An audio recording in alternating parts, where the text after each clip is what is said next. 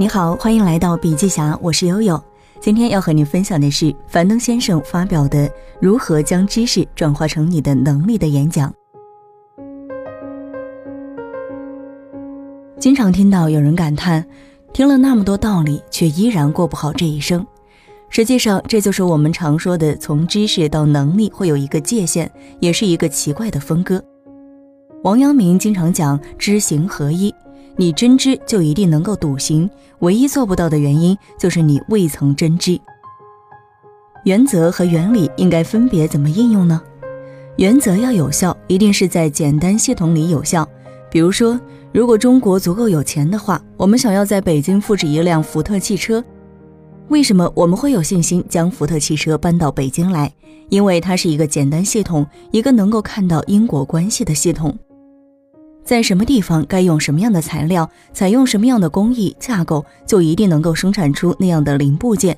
再将这些零部件配合在一起，只要误差不够大，就能变成一辆汽车。它是可以复制的。宁波曾经提出了一个口号，说要投资二十个亿，十年打造一百个乔布斯。今天为止，估计一个也没有出来。可以想见，你要塑造一个生态，没有钱拿什么来推？为什么？因为乔布斯是一个复杂体系，要搞清楚什么是简单体系，什么是复杂体系。首先就要了解什么时候我们需要原则，什么时候我们需要原理。惯例和原理的冲突，对于我个人而言，让我受益最大的就是创业对我的修炼。在做樊登会的过程当中，时时刻刻能够帮助到我们的最重要的东西就是原理。比如说，我们最近在做的一个活动。每个人可以免费领一个月的会期。今天为止，这个活动至少为我们新增了一百二十万的注册会员。这些新增的会员按照市估价大约值二点四亿元。但我们花了多少钱呢？我们花了四部 iPhone Ten，每周给大家抽取一部，就有很多人帮忙转发。请问这是原理还是惯性？答案是惯性。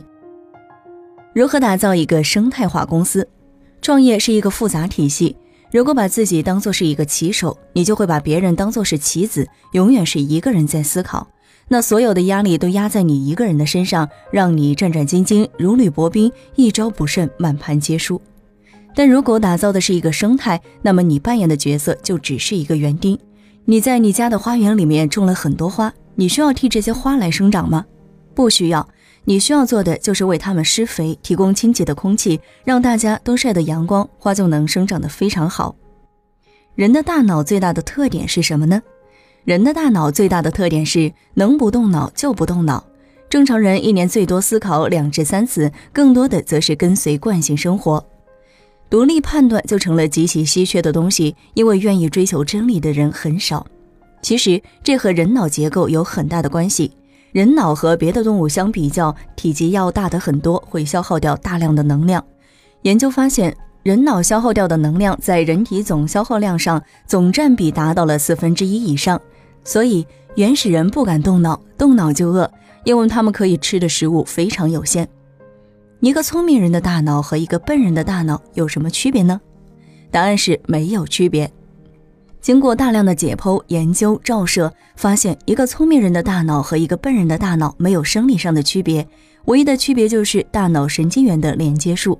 当神经元产生大量的连接，你就能把特别多的各种复杂的事情联系起来，富有创造力，你就聪明。有一本书叫做《知识大迁移》，如果要我为这本书起名，我会叫它《知识红利》。什么是知识红利呢？首先，我们来思考一下。为什么在有了谷歌和百度的今天，很多知识只需要搜一搜就能够找到？那为什么还需要学习？为什么脑子里还需要装这么多的知识？当所有人开始认识到知识红利的时候，大量的人开始懒于学习。而这本书就是向我们论证，为什么一个有知识的人会过得更愉快、更幸福，甚至是更长寿。这本书道出了其中的原理，原理就是你没有知识，所以它告诉我们。就算你随时可以搜索到很多知识，你依然要在你的脑海里装入大量的知识，你才能活得更幸福、更快乐，也更长寿。好了，以上就是本期笔记侠的全部内容，感谢您的收听，下期见。